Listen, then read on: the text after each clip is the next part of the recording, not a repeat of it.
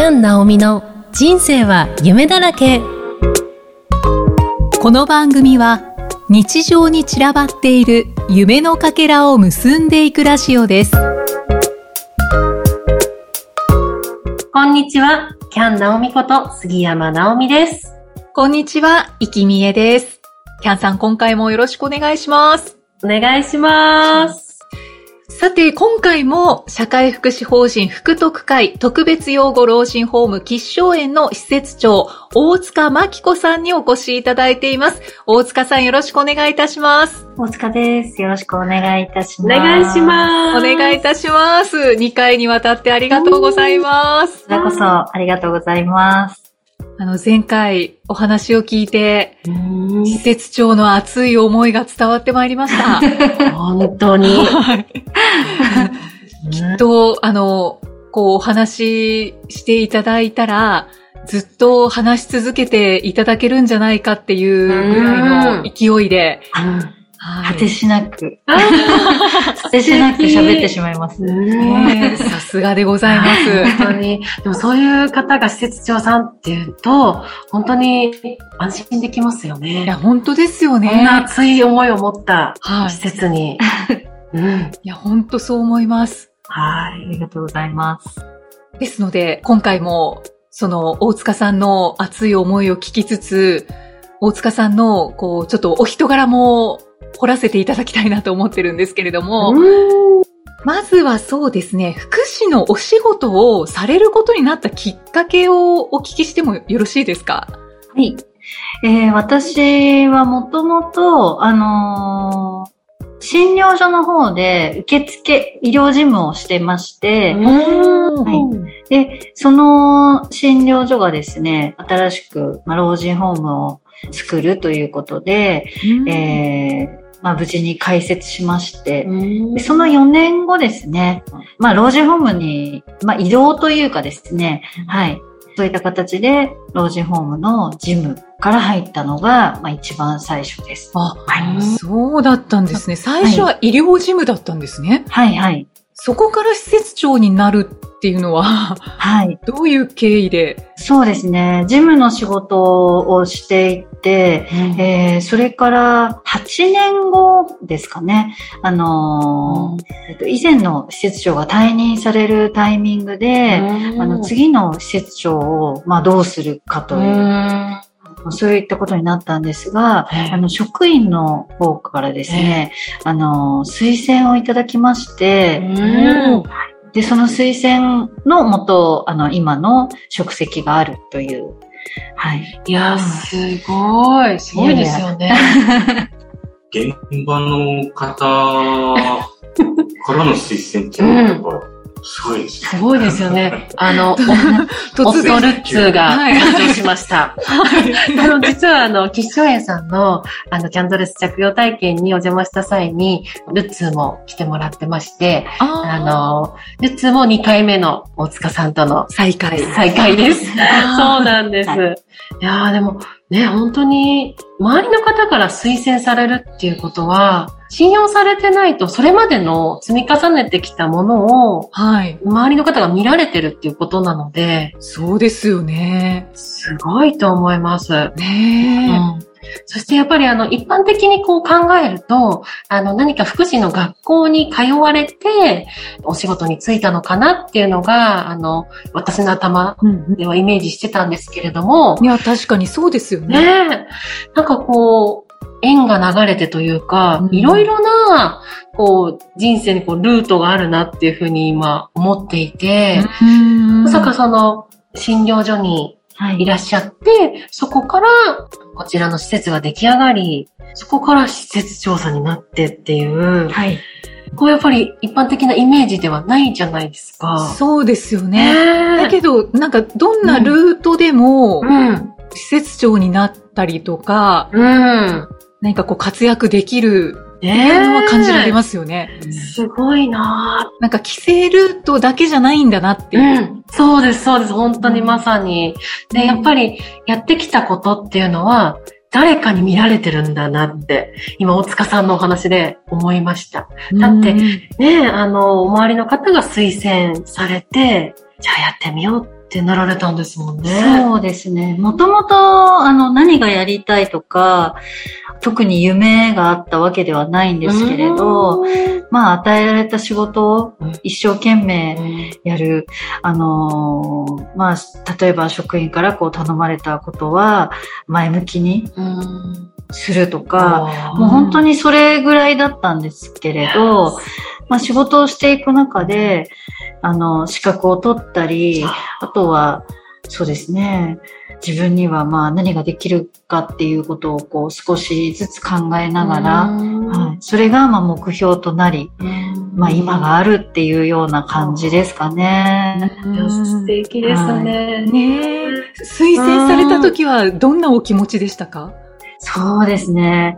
まあ、本当に最初と、最初というか、あの自分のやっぱり性格っていうところもあるんでしょうけれども、はいあの、与えられたことは、仕事とか与えられた役割は一生懸命こなそうって思うので、まあ、ただそれが、あの、じゃあ一生懸命こなそうっていう不安はありましたけれども、はい。こう、何でも前向きに、うん。ですので、あのーそのキャンドレスの試着会とかも初めての試みでしたけれど、なんか、その時も、あのーなんて言うんでしょうね、イメージとして、そんな、ちょっとこう、化粧とかしておじ、うん。おばあちゃんとかが、そんなの、なんか受け入れてくれるのかしらって私自身も思ったりはしたんですが、うん。でも、あのーせっかくのチャンスだから、うん。あの、こう受け入れて、なんか、あの、楽しくできたらいいかもしれないなって思う、こう、依頼されたこととか、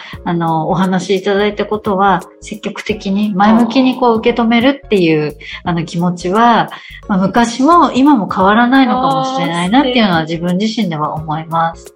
素敵です。うん、素敵です。いや、もう、この思いで、大塚さんがずっといやって、すいません、すいません。この思いで、あの、胸いっぱいですね。それいっぱい。あの、それでキャンドレスもね、着用体験をさせていただけるっていうこと、うんそういう場を作っていただけたので、うん私としても本当に、本当初めての施設さんでのボランティアの体験だったので、うんはい。はい。もう、ずっと残ってますね。いやはーいやいい話だ。あねえ。そのもう前向きにっていうのがもうお話を聞いててひしひしと伝わってきますよね。見習いたいって 思います。す。本当に思います。しかも、大塚さん、私実は、はいあの、初めて先ほど、この画面でお会いしたときに、はい。あの、ちょっとし失礼というか、お、お若いって思ったんです。本当に、イキさん。ははいうんあのイキさん、本当にそう思います。あの、そうなんですよ。もうもう少し、やっぱりそのベテランの、はいなんか50代、60代の方が施設長をされてるだろうなって勝手にイメージしていたんですけれども、はい。大塚さんの40代なんですよね。はい。そうです。だからで、施設長になられたのがはい。30代っておっしゃってましたよね。はい。そうですね。だからびっくりです。私も本当に初めて3年前にお邪魔させていただいたときに、はい。あの、ご挨拶させていただいたときに、わ、お若いって思ったんですよ。うんで、やっぱりこれ、これもイメージですよね。あの、イメージで、ドーンとこう、ですかね、あの、施設長です。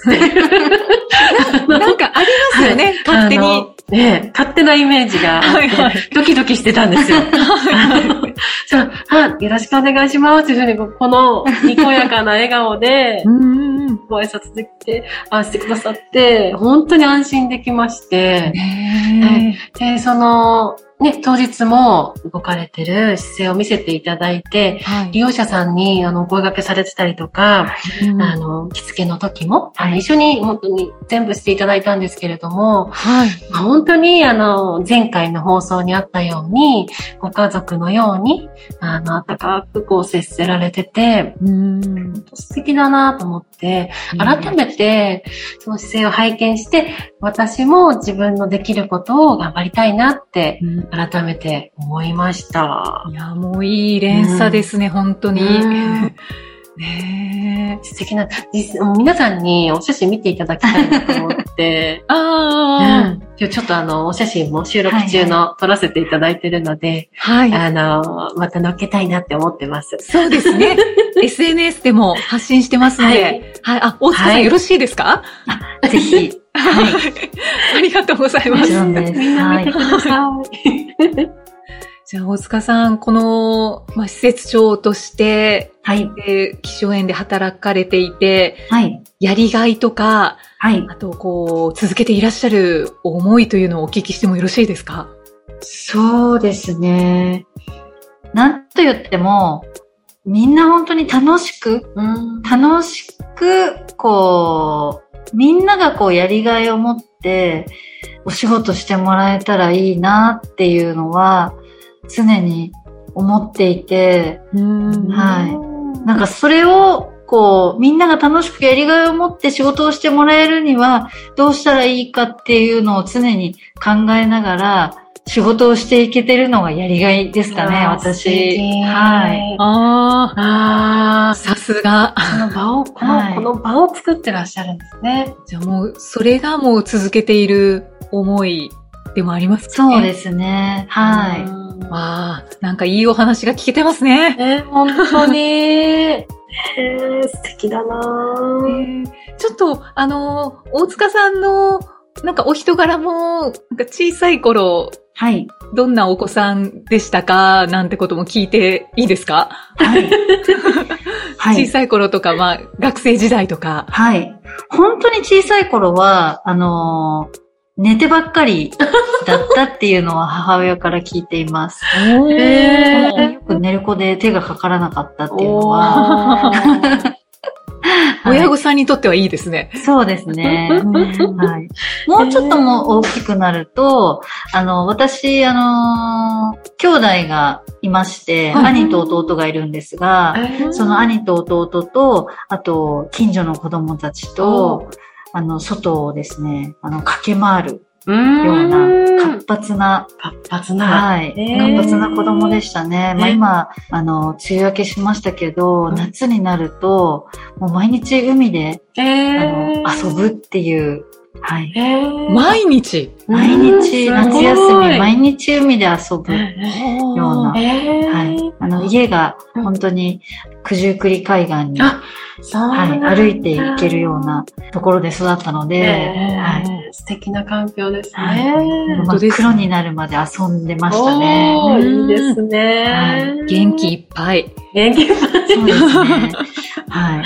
ただ、やはり、ちょっと今の環境とは少し、こう、自分自身が違うなって思ってるのは、うんはい。あの、割と控えめというか、人前で話をするとかっていうのが苦手で、えあんまりできなかったですね。あ、はいそうなんですね。はい。ーえー自分自身をこう振り返ってみると、えあの、もしかしたらこれがトラウマなのかなみたいなのがあのあってー、はい。あの、保育園の頃はええ、本がものすごく好きで、うんその本をこうよくあの読んだりしてたんですけど、うん保育園の先生が、その、まあ、紙芝居とかを先生の代わりに私が読むっていう、そういいうのをしたりとかですね。あとは、あの、まあ、ナレーターっていうんですかえね。えお遊戯会とかで、そのナレーターの役割を担ったりとかはしてたんですけど、うんはい。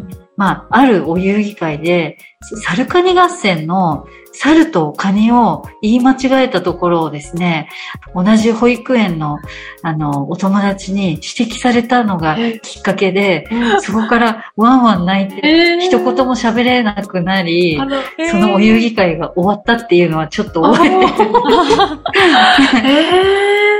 えー、そうなんです。ですか。それでこう失敗したことをなんか、あの指摘されたのが恥ずかしくて、それでもう二度とできなくなっちゃったっていうのが、トラウマなんじゃないかなって自分の中ではすごく、あの、思っていたことが、もう今でも覚えていますけれど、へ。み、みんなの前で指摘されちゃったんですか？そうですね。うん。あ違うよ。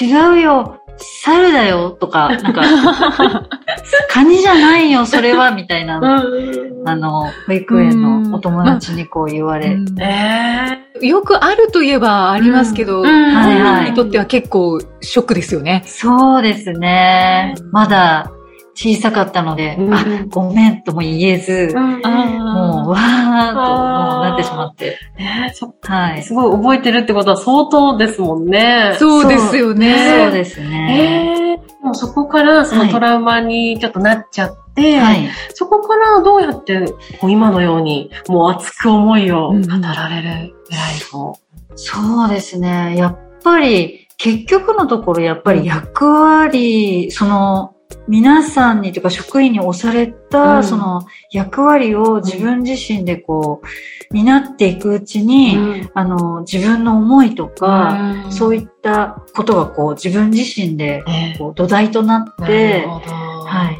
なんかうん、人ってやっぱり目的がないと、うん。そこに進めないと思うんです。うん。なので、何かをするたびにこう目的をあの見出していって、で、その目的を達成するために、まあ、自分はどうしてこういうことをしたいんだろうとか、うん。あの、いろんなことを考えたりすると、そのルーツがどこにあるのかとか、なんでそういうことを思うのかなとか、自分自身でこう考えたりとかしていくうちに、うん。あの、いろんなことを頭の中で考えると、うん自分の思いがもうたくさん出てきちゃいます、い今は。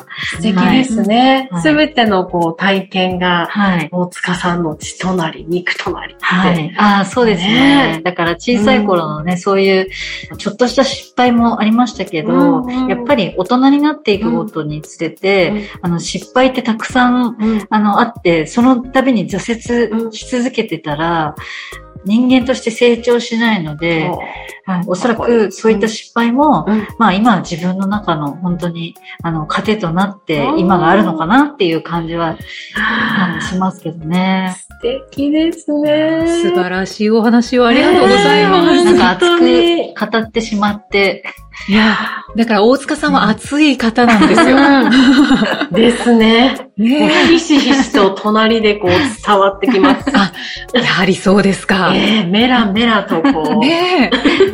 だって小さい頃はどんなお子さんでしたか、うんのご質問から今のお話につながりましたからね？素晴らしい。うん熱いです。そうですね。ねなんか本当に見習いたいところえ。がたくさんあ本当りま。ですす。本当ですね。そんなね、熱い大塚さんですけど、なんかお休みの日はうん。どんな風にリフレッシュされてますか？休みの日はですね、やっぱり小さい頃と変わらないんですけど、よく寝ます。はいひたすらもう気がついたら、もうちょっと目を閉じたうら、んすぐにもう3時間とか経っちゃうんですぐらい寝ちゃうんですよ。はい。まあ、それもリフレッシュの一つですし、あとは、えっ、と、聞く読書っていうんですかね。へー、ああ、ありますね。はいはいはい。オーディオブックかな、そうですね。そういった、へそういったのを聞きながらうん作業したり、洗濯したり、掃除したりとか、あのお料理したりっていうのは好きで、まあ、そうですね。ミステリー小説とかを聞きながら、はい。そうなんですね。はい。そういうのもしたり、どんなのを聞くのかなって今気になってたんですけど。はい。そういうのはしたりしてますね。あーへはい。あとは、えっ、と、数年前から、ピアノーおー、素敵の練習を、あの、始めまして、へーピアノの練習を自宅で、はい、したりしています。じゃあ、練習されたもの、吉祥園さんとかで披露されたりとかも？そうですおね。ー、すごい。数年前から始められたんですか、それとも子供の頃にピアノをやってて再開したんですか？子供の頃は全く、なので、うん本当の初心者からなんですけど、うんあの、すごい。はい。これもきっかけがありまして、はい。老人ホームの、あの、利用者さんうんの誕生会あをするんですが、す。誕生会の中で、あの、職員でお祝いするんですけど、最初に、じゃあ、皆さんでハッピーバースデー歌いましょうって言って、3、はいって歌うんですよ。で、で、そこの3、はいじゃなくて、ピアノの伴奏できる人いたらいいなって思って、そこを弾いてあげたいなって思ったのがきっかけで、まあ、はそこから練習を始めて、そうですね、それがもう6、7年前とかですかね。へー。い。や。いや、やっぱり思いが、思いがはい。形になりますね。そうですね。楽器を始めるって結構ハードル高いと思うんですよ。そうですね。うんそれをはいやろう、ねその、それがきっかけでやろうで実行するっていうのが、はい。ああ、すごい。なん素か、晴らしい。一年に、あの、一年の中で自分でこう、何か、今年は何かをしようっていう目標を、まあ、毎年じゃないですけど、立てるんですけど、すごいですね。うん。その時はもうこういうのができるようになりたいって思って、はい。ねそれでこう少しずつ本当に右手と左手うん。のいや、そうですよね。弾けないところからうん本当の初心者なので、いやはいそーこから始めたのがきっかけですね。いや、すごいなぁねえなんか大塚さんが施設長に推薦された理由がもうわかりますねい。や、わかります。うん。そしてなんか、いつからでも挑戦できるっていうことが、うんうん本当に大塚さんのお話でわかりますね。本当そうですね。うん。キャンさんがいつもおっしゃってることですよね。ですね。本当に。なんかこう、やっぱり、いろんな人がいて、はい。いろんなお話が聞けて、で、誰かしらの、その、なんか素敵だな、頑張ってることとかが、エッセンスになって、じゃあ私はこんなこと頑張ろうとか、ふうになんかこう取り入れられたら、すごく素敵なことですよいね。や、本当そうですよね。うーん。なんか、こう、勇気をもらった方多いんじゃないかなって思います。こ本当にそう思います。のエピソード。ドを聞いて。うん。うんうんねえ。そしてあの、福祉っていうもののイメージが、あの、また、お話をお聞きできたことで、はい。